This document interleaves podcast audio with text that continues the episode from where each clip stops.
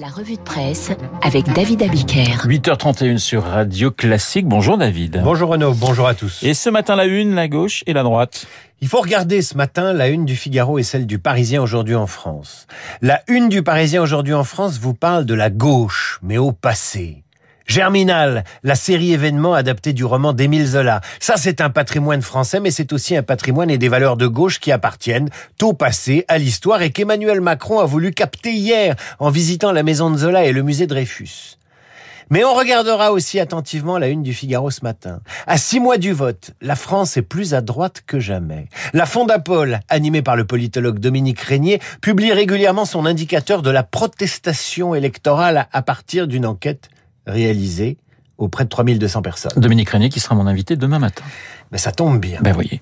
Que révèle cette nouvelle enquête? Eh bien que la France penche toujours plus à droite. 37% des électeurs se situent désormais à droite, c'est 4% de plus qu'en 2017. 20% se situent à gauche, c'est 5% de moins qu'en 2017. Mais le plus intéressant dans cette enquête, ce sont les thèmes qui s'imposent parmi les préoccupations des Français.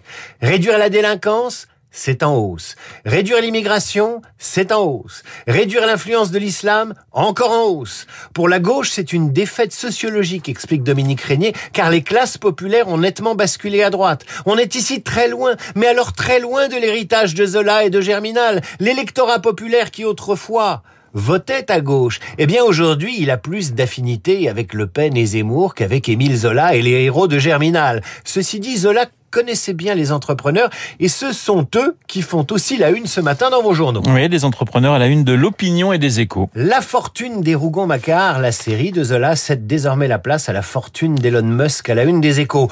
La machine à vapeur de la bête humaine s'est transformée en voiture électrique. Le fondateur de Tesla fait la une des échos ce matin. Pourquoi?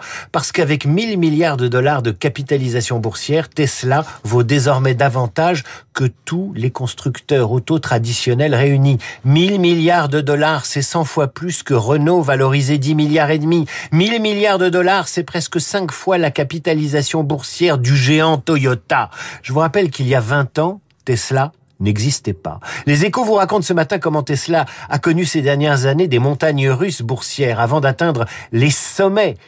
Ils vous disent également le mode de rémunération de son fondateur. Je parle d'Elon Musk. Depuis trois ans, Elon Musk n'a plus de salaire, ni fixe ni variable, uniquement des stock options dont la valeur dépend de la performance boursière de l'entreprise. Eh bien, si ces performances de son groupe se maintiennent, Musk sera payé en actions.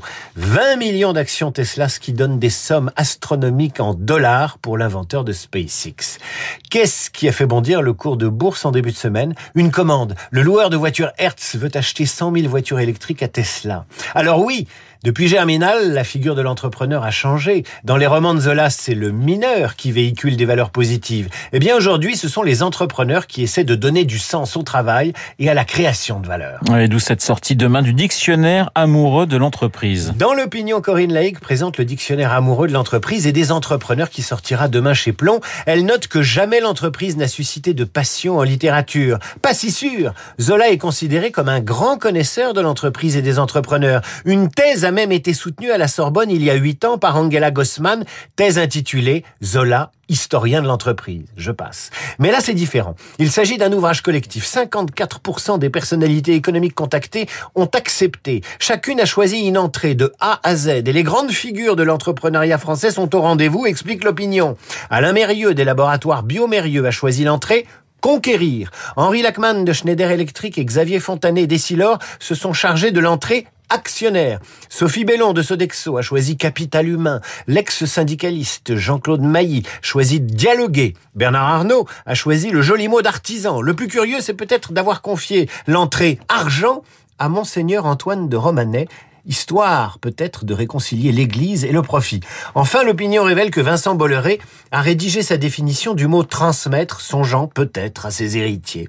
Vincent Bolloré que vous retrouvez à la une du Canard enchaîné ce matin, qui explique comment l'empire médiatique de l'entrepreneur breton est mis au service de la campagne d'Éric Zemmour. Zemmour, qui est un peu partout évidemment dans vos journaux ce matin, mais plus précisément dans le Parisien, qui explique comment s'est organisé lundi sa visite à Drancy pour l'émission de CNews Face à la rue avec Jean-Marc Morandini. Revient notamment sur les rencontres avec les habitants sur place.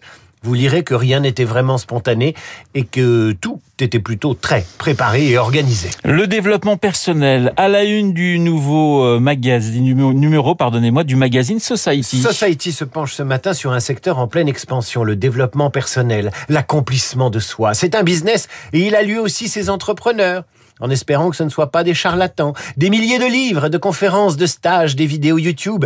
Les déçus de l'accomplissement racontent ce mois-ci dans Society ce qu'ils ont vécu. Je vous lis le témoignage par exemple d'Elisabeth. L'un des grands trucs du développement personnel, c'est la pensée positive. La pensée positive, quand tu penses négativement, tu te mets à culpabiliser. Et quand tu culpabilises, tu culpabilises de culpabiliser. C'est une boucle d'enfer.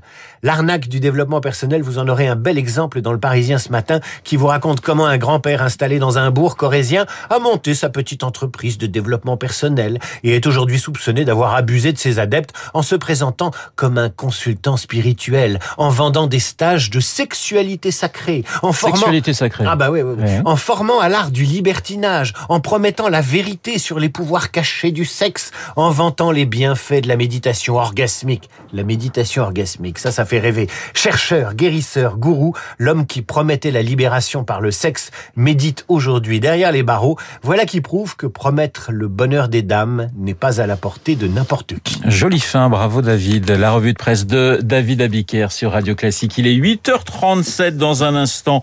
Esprit libre avec Étienne Lefebvre des Échos et Régis Le.